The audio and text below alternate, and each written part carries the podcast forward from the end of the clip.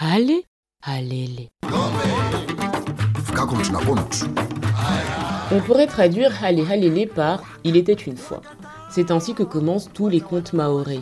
Autrefois, ces histoires remplies d'enseignements se racontaient aux plus petits sous l'arbre à palabres. C'est grâce à la tradition orale en effet que l'imaginaire maoré a perduré.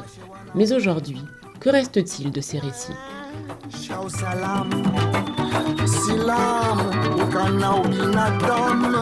Dans les années 90, ce qui était à l'époque la collectivité territoriale de Mayotte a effectué un travail de recherche et de documentation qui a donné naissance notamment au cahier des archives orales. Cette collection a été éditée lors de sa création par les éditions du Baobab à Mayotte. Aujourd'hui, il est difficile, voire impossible pour le grand public de la retrouver. Par une heureuse coïncidence, certains ouvrages de cette collection sont arrivés entre mes mains. C'est donc tout naturellement que je vous propose une balade à travers le temps afin de nous plonger au cœur de ces histoires qui ont fait, et plus que jamais, qui font Mayotte.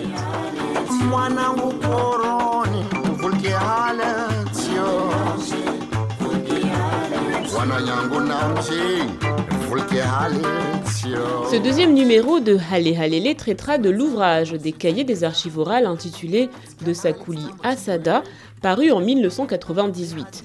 Cet ouvrage nous raconte l'histoire de l'un des villages les plus anciens et emblématiques de Mayotte, Sada. Pourquoi ce village s'appelle ainsi? Comment s'est-il construit? Qui étaient les premiers Sadois? C'est ce que nous verrons dans ce nouveau numéro de Hale Halele en compagnie de Tiziana Maron. Ce mois-ci, c'est l'artiste de Mayotte, Mikidash, qui nous accompagnera tout au long de ce voyage dans le temps. Nam Karibou dans ce deuxième numéro de Hale Halele. Bienvenue à tous.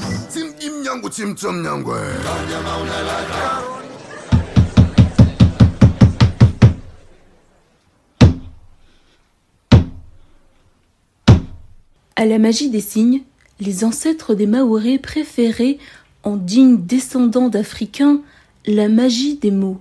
Lecture de la préface de l'œuvre de Sakouli Asada, écrite par Zaidou Bamana, journaliste en 1998. Pour restituer le passé, sortir de l'oubli les us, coutumes, mœurs et traditions, point d'écrit, seule la parole des anciens reste. Ces vieux, qu'on nomme par différents titres, affectueusement ou par respect pour leur grand âge, Bakoko, Mze, Monyemkubwa, Monyemku, Mwalimoudunya, ont l'art de nous en apprendre davantage pour en savoir plus sur un événement banal de l'histoire, un épisode marquant, une période difficile ou faste, une époque prospère, trouble ou mystérieuse.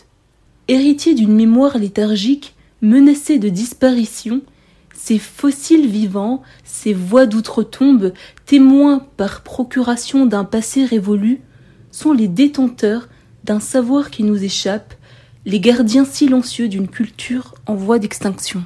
Sous l'égide de la délégation territoriale aux affaires culturelles, le service des archives orales a entrepris une œuvre salutaire, une quête des origines du peuplement.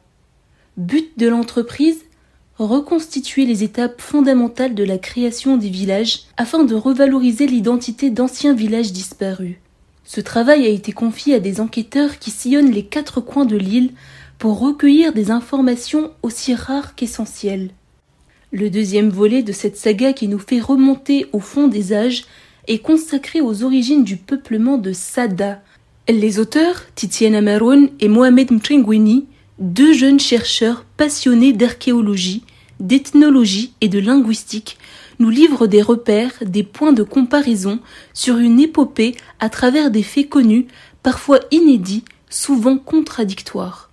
Au fil des pages, la mémoire vivante de Sada s'exprime. Elle sort de l'oubli, elle suscite controverses et débats passionnels. Les témoignages recueillis ici et là divergent. Les époques s'entremêlent, les souvenirs s'enchevêtrent, les lieux s'entrechoquent, semant la confusion dans les esprits. Tradition orale oblige, les récits sont à l'image de l'histoire des origines du peuplement de Sada, une histoire entre mythe et légende, floue, ambiguë, équivoque, en tout état de cause mal connue, voire méconnue.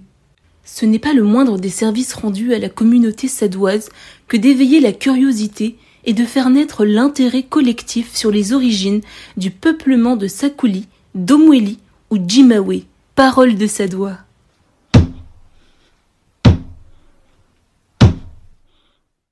Tiziana Maron, bonjour. Nous nous retrouvons ce mois-ci pour commenter un nouvel ouvrage de la collection des archives orales de Mayotte. Le premier ouvrage nous racontait l'histoire d'un roi, Mwalimboro, et de son village, Mtsamboro. Pour ce deuxième ouvrage, pas de roi, mais un village, Sada. Un village et plusieurs rois. Bonjour, Abi. Parce que analyser les traditions autour de la fondation de Sada nous a permis de comprendre un pan de l'histoire de Mayotte avant et après son islamisation. L'histoire de Mayotte est plus ancienne que la naissance de Mahomet au VIe siècle. Ça, il faut le retenir. Dans les archives de l'INALCO, j'ai retrouvé et étudié les récits des géographes arabes du 1er siècle. Vous imaginez, on est bien loin dans temps. Ces géographes ont habilement dessiné la carte de l'océan Indien et Mauti ou Mayata était cité donc Mayotte, en quelque sorte, était déjà présente. Ça serait trop long d'imaginer l'océan Indien de l'époque. Je vais juste donner un aperçu. L'océan Indien euh, était compris entre l'Afrique qui s'arrêtait au Kenya et la pointe de l'Inde. Et euh, c'était un cercle fermé selon les géographes arabes. Mais Mayata ou Mauti a existé réellement. Alors pour revenir à Sada, nous pouvons imaginer l'existence d'une société installée bien avant l'arrivée des musulmans. Je parle de musulmans plutôt que d'arabes parce que Mayotte a connu l'arrivée des Shiraziens. Et les Shiraziens, ce sont des Perses du golfe d'Oman. Et ces Perses ont peuplé aussi la côte orientale africaine. Grâce à la tradition orale mahoraise, et euh, ce qu'on appelle les généalogies, qui ont été établies par les sultans euh, qui se sont installés dans l'archipel des Comores. Et du coup, grâce à la tradition orale, nous savons qu'à Mayotte, il y avait des rois, euh, peut-être des chefs de village, qui ont précédé l'arrivée des sultans chiraziens. Et le pouvoir de ces chefs de village n'était pas dynastique. Ce n'était pas un pouvoir qui se transmettait de père en fils, mais il était déterminé par l'étendue du royaume. Et voilà pourquoi on, verra qu'il y aura autant de villages qui ont finalement mystérieusement disparu. La préface de cet ouvrage est signée par un Sadois Zaidou Bamana et dès le début, la contextualisation est faite. Ces récits, issus des témoignages des anciens du village, se situent entre le mythe et l'historiographie. Absolument habile. Les anciens ont hérité de leur histoire par transmission orale, de père en fils et pendant des générations, voire des siècles durant. La mémoire n'est pas infaillible, d'où les contradictions, l'importance de recouper les récits de la tradition orale avec l'archéologie. Ce travail très important a été fait à Mayotte depuis 1970 et le peu de documents historiques qui relatent d'une manière ou d'une autre de l'histoire précoloniale de Mayotte. C'est ça tout le travail qu'il y a eu à faire. Et avant de rentrer dans le vif du sujet, je vous propose de découvrir l'artiste qui va nous accompagner tout au long de ce voyage. Il s'agit de Mikidash, originaire de Mayotte et plus précisément du village de Chiconi, situé sur la côte ouest de l'île, à côté de Sada, un village dont on va parler dans ce numéro. J'ai choisi un premier titre, Asubiri. Ce petit interlude musical sera suivi de la lecture des témoignages recueillis auprès des anciens de Sada. On se retrouve juste après. Waye afete dagoni hahe. Asienshi namnavenza maurima huko watu wa zamani. Bila tashaushi za shibarani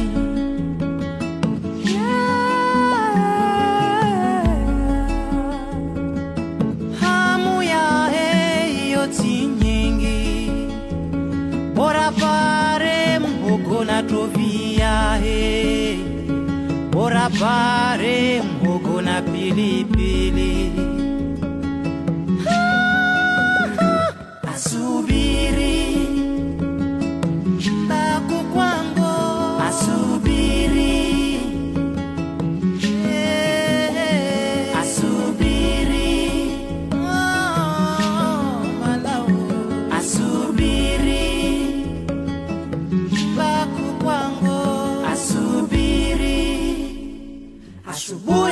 ashikazi ahimbi arenge upanga.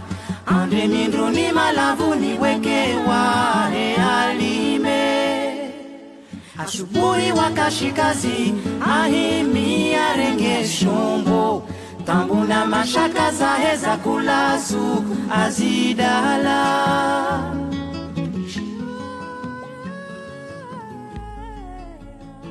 La fondation du village de Sada s'est faite à partir de plusieurs mouvements d'émigration successifs. Ces mouvements nous permettent de tracer des parcours historiques à travers l'île, la tradition orale nous fournissant l'existence de villages aujourd'hui disparus ou abandonnés définitivement. Les témoignages recueillis présentent différentes versions de ce peuplement, qui se contredisent ou qui ne se rejoignent en aucun moment. Mais elles nous mènent toutes à la création de ce village. Ces récits s'inscrivent dans la mémoire collective de Mayotte. Les images, les symboles et les mythes relevant de la tradition orale de Sada trouvent leur raison d'être dans le contexte d'un savoir commun caractérisant la culture mahoraise. Ce sont les Chirasiens qui ont découvert l'île de Mayotte. Ils venaient avec leurs bateaux jusqu'au large de Mayotte. Pendant la basse marée, les bateaux heurtaient les coraux et les marins mouraient. Par conséquent, ils ont baptisé l'endroit Maouti, mort en arabe. Qui arrivaient à trouver le chemin partaient en Afrique prendre des gens et les emmener.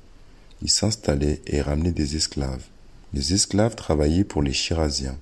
Les populations africaines et chirasiennes se sont ainsi mélangées et ce fut le début d'un seul peuple. Les habitants de Mayotte sont le fruit de ce mélange. Les premiers villages étaient Tsingoni et Kwale. Il y a eu également le village de Domwedi, ici, à Sada. Un autre village était Mtsangaché. C'est le même endroit que Jimawe. À cette époque, chaque village avait son chef. Par exemple, celui de Domweli s'appelait Fanime Celui de Tsingoni était Mam Tsingo. Celui de Kwale s'appelait Mam Kwale. Celui de Jimawe s'appelait Fani Kofu Majembe. Dans les villages, il n'y avait pas de roi, mais des Fani. Le Fani était la personne la plus prestigieuse du village. Chacun possédait sa mosquée. Ici, il habitait à Domweli. Domweli correspondrait donc à l'ancien village de Sada. Souvent, les informateurs sont les descendants des anciens habitants de Domweli, et jusqu'à aujourd'hui, ils possèdent des terrains à cet endroit. Ils affirment que l'ascendance des premiers habitants est arabe. À Domweli, il y avait des charifs qui enseignaient le Coran aux habitants. Le grand-père de Moin Sharif était un arabe. Son nom était Moin Nassour. Il fait partie de ceux dont le voilier a été détruit. Puisqu'il venait d'un pays arabe, il avait appelé l'endroit Irak. Mais nous, les Maorés, nous l'avons appelé Iroaka. Les villages autour de Sada étaient Domweli, Mzangaché, Jimawe. Les recherches archéologiques conduites sur Jimawe depuis 1993 ont mis en évidence les vestiges d'une ancienne mosquée dont il ne subsiste que le mirhab. Les indices récoltés sur place permettent de dater l'occupation du XVIe siècle au XVIIIe siècle. Au contraire de Jimawe, situé au bord de plage, le site de Dumwili occupe un plateau dominant la plaine de Sada et la baie de Chirongi. Les nombreuses explorations archéologiques ont permis de faire des relevés de la mosquée aujourd'hui disparue et de délimiter les différentes zones d'occupation. Les récits traditionnels ne coïncident pas sur les raisons qui ont causé l'abandon de Domweli. Certains témoignages affirment qu'une épidémie avait obligé les habitants à quitter l'endroit. Ils sont partis de Domweli à cause du Pelembe, une maladie qui tuait beaucoup. Les traditions orales de Sada désignent le village de Wurini, Chikoni, comme point de départ des migrations en direction du sud-est de l'île. Les habitants ont eu le choix entre les villages de Bweni, de Karoni et de Mtsanyuni.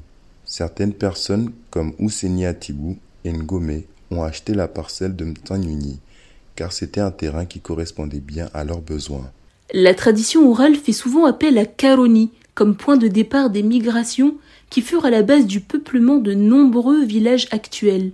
Son abandon successif aurait été causé par la variole. Aujourd'hui, il en reste un Tobé, un village de gratte, habité seulement pendant la période des cultures. Le départ des habitants de Mtsanyuni en direction de Sada fut provoqué par des raisons économiques. Les commerçants arabes auraient conseillé à la population de s'installer sur la plaine où il y a l'actuel village, car cette place aurait favorisé les échanges commerciaux.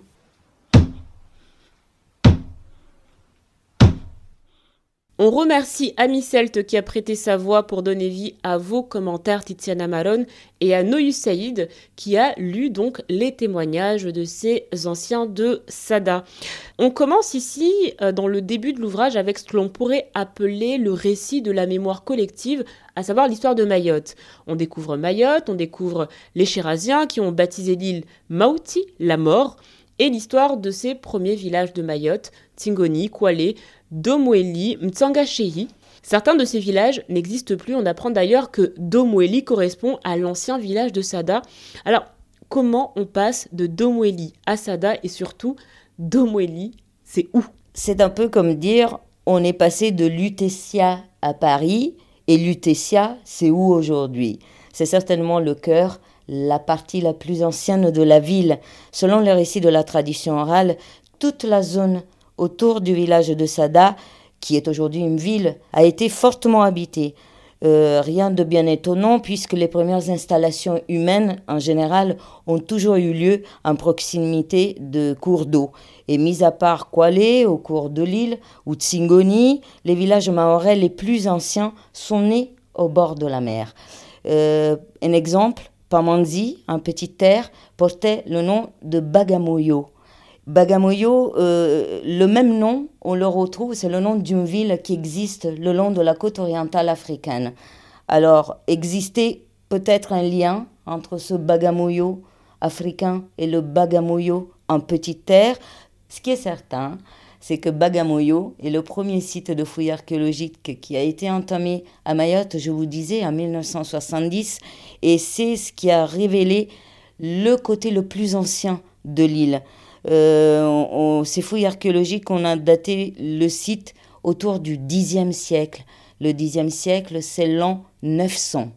Euh, Sada, en quelque sorte, pour revenir à Sada, c'est un écrin de cette histoire du peuplement de l'île.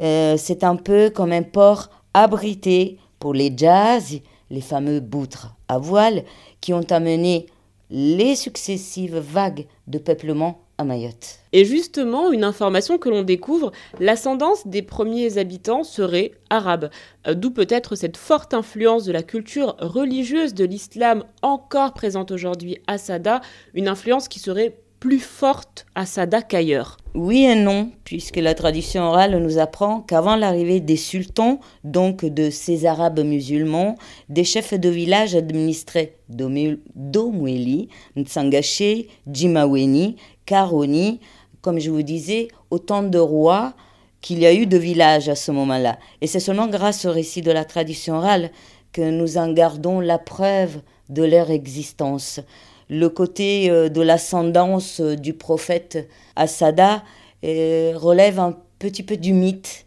Et ce mythe, il est bien répandu sur toute l'île. Vous en avez parlé, ce village Jimawe qui a disparu aujourd'hui. dans cette recherche des origines de Sada, on voit qu'il y a eu beaucoup de migrations, d'abandon de sites. Est-ce qu'on sait pourquoi? Alors, on a cité le fait que Mayotte a vu l'arrivée de vagues de peuplement successives. On arrive, on essaie de dater les plus anciennes, mais c'est encore un travail à faire. Euh, la disparition de certains villages euh, est sûrement liée à, la survenue de maladies épidémiques comme la lèpre, comme la variole, et c'est l'une de les, en fait, ça reste l'une des raisons les plus plausibles pour admettre que ces villages ont disparu et qui sont quand même restés bien vivants dans la mémoire collective mahoraise. Et alors, euh, parmi les villages disparus les plus célèbres, on pense à Caroni, euh, ce fameux village au sud de Mayotte. L'îlot Caroni existe encore, mais aujourd'hui très peu de personnes connaissent l'histoire de ce village, Caroni. L'îlot de Caroni, il existe parce qu'il y a un petit îlot qui, qui, est encore visible. Les villages disparaissent, mais ce qui reste, ce sont les traces. On retrouve très souvent les traces de fondation d'anciens villages. Euh, on retrouve euh, parfois les traces d'anciennes mosquées. Et on retrouve euh, encore aujourd'hui. Alors, dans les années 1990, plutôt vers la fin des années 1990, quand moi j'ai mené mes enquêtes, euh, il y avait aussi des traces de villages de gratte. Ces fameux, villages de gratte qu'on appelle des tobés.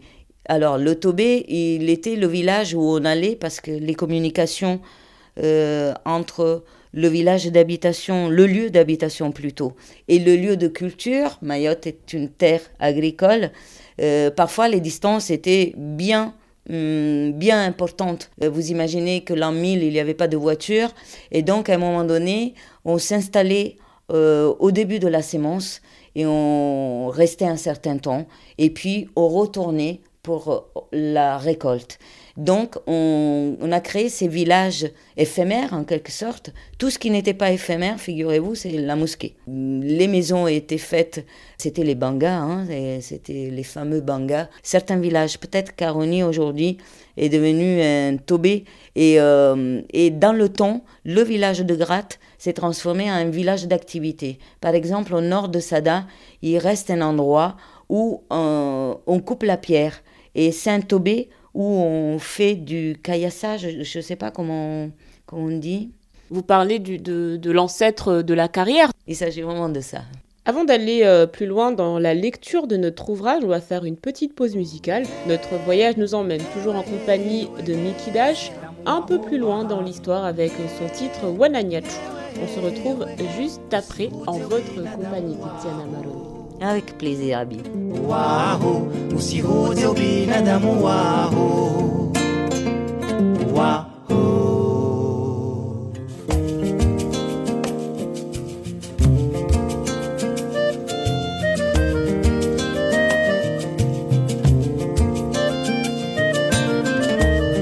Wamiraya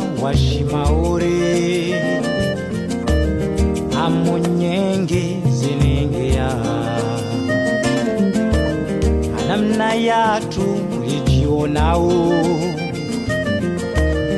na wananyatu walo karibu vavo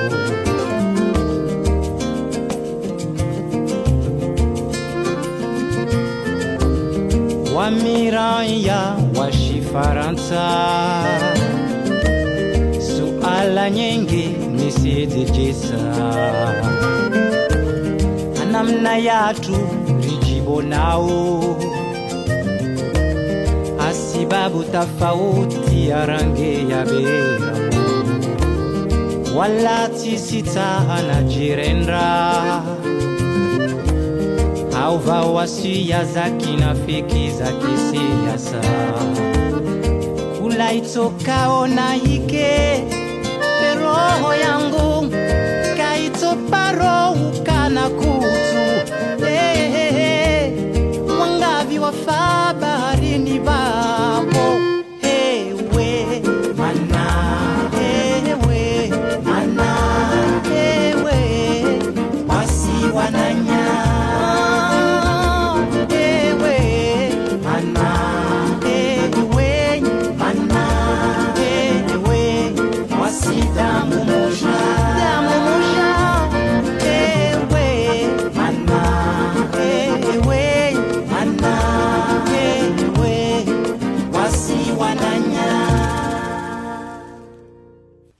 village de Seda est constitué de deux quartiers principaux, Niambobole et Niambotiti.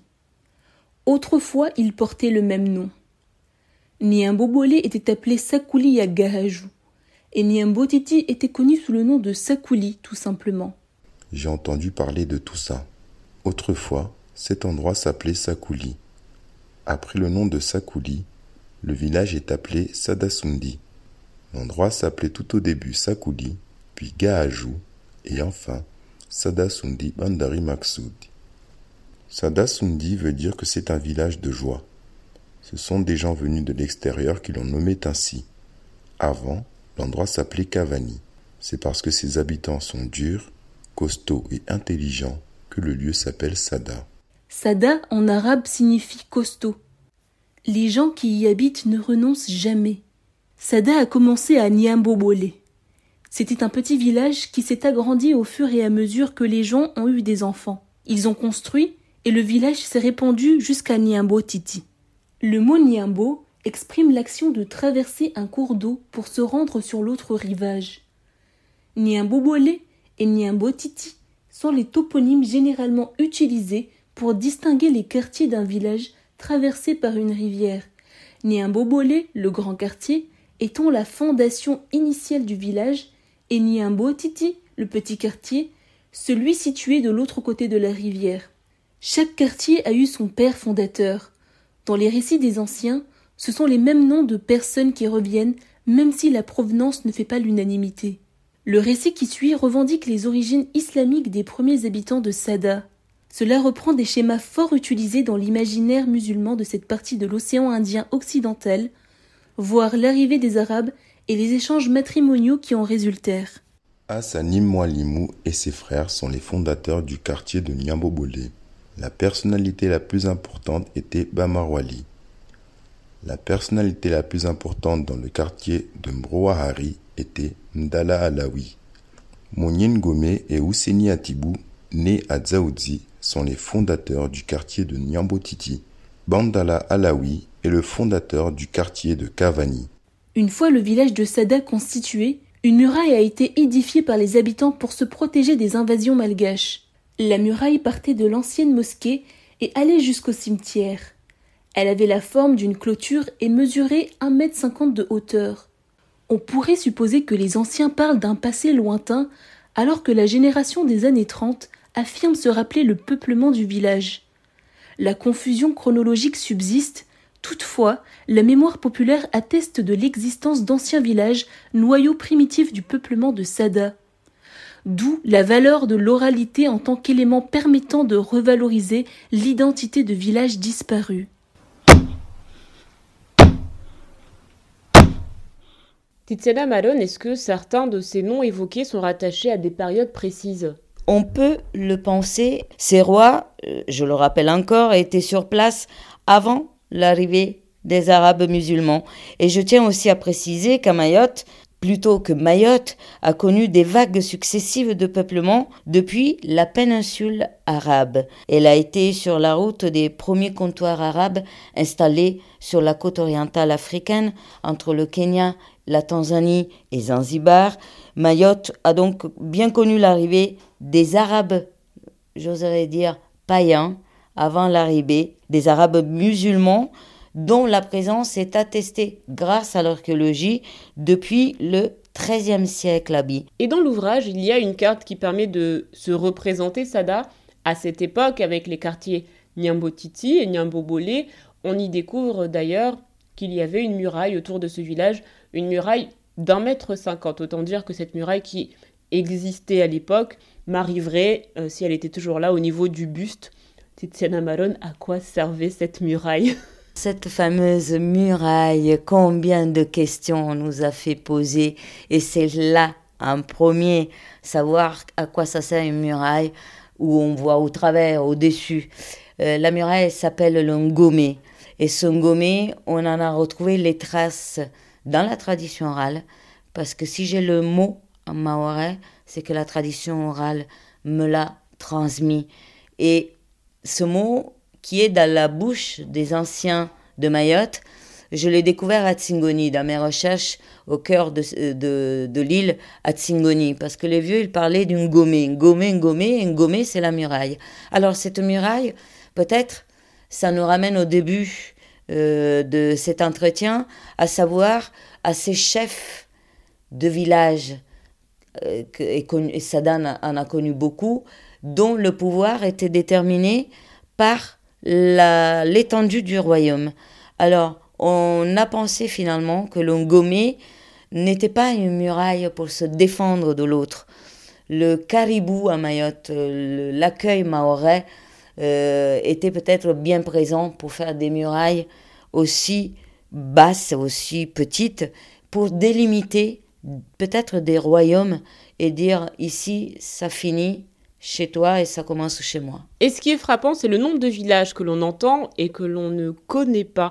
Je pense à Wirini, qui est l'ancien euh, nom du village de Chikoni. Je pense également à Bandrakuni.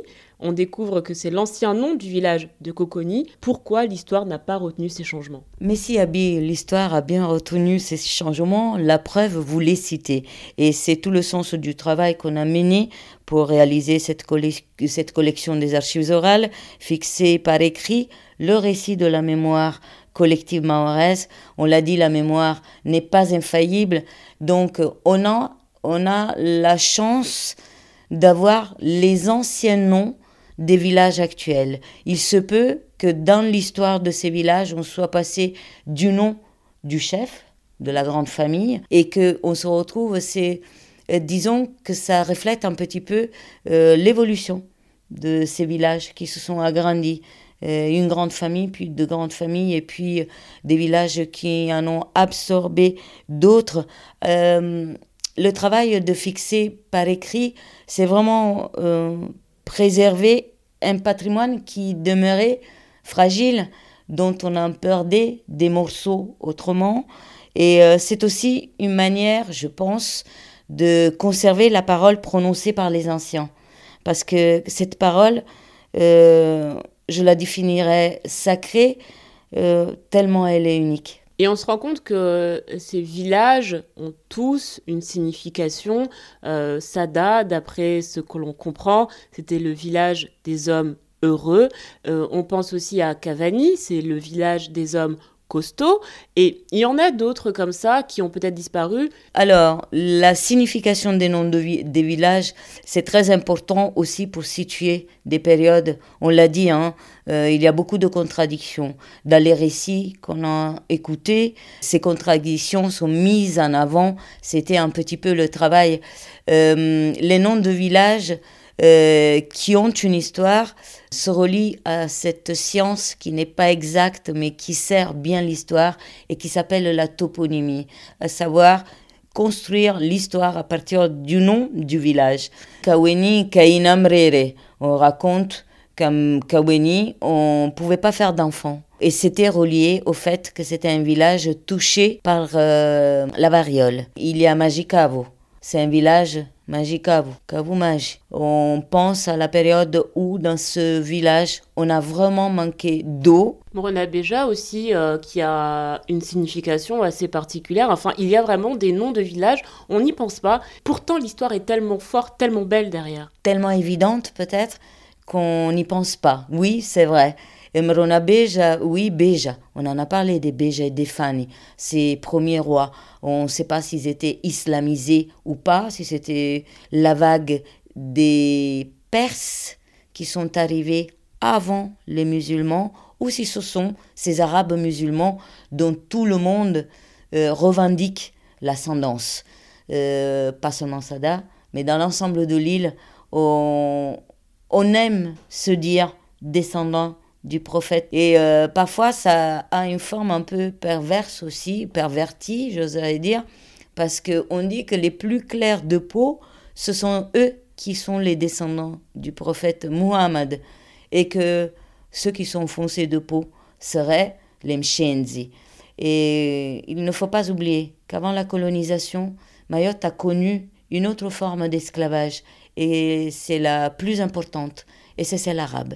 Et on en parlera dans notre prochain euh, numéro, puisque ce sera l'objet de notre prochain podcast. Merci beaucoup Tiziana Maron pour avoir introduit si joliment notre prochain numéro. Nous, on arrive à la fin de notre voyage. À très vite on ne peut pas se quitter sans avoir remercié Swabadine Abdallah, Noï Saïd et Ami Celt qui nous ont prêté main forte lors de la lecture de ces passages de l'ouvrage de Sakouli à Sada.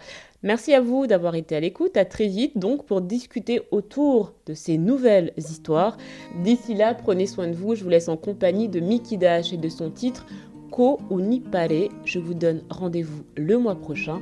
Nam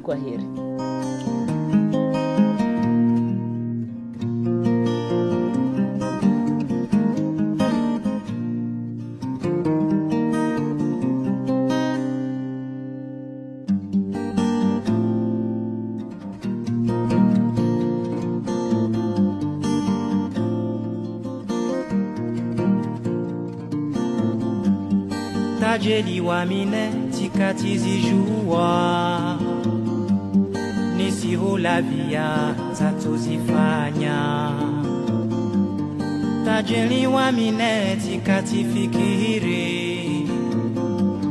Nisihula via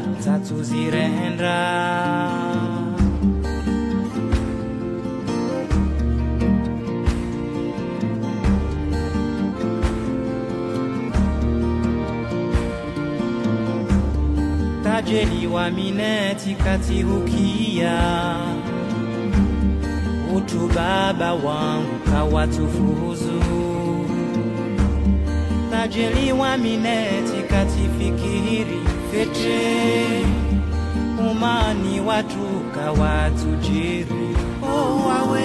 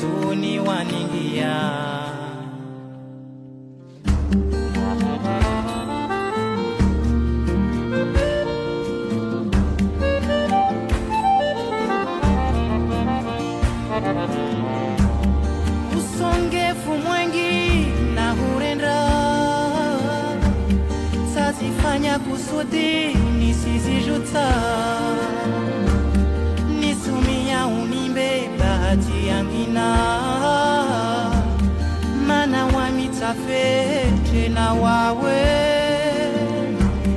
Marashi yao isinidunga. Teso zao zisinivukisha. Uzuri wao yainabea. Tafadhali kubali swama yangu. Oh, wawe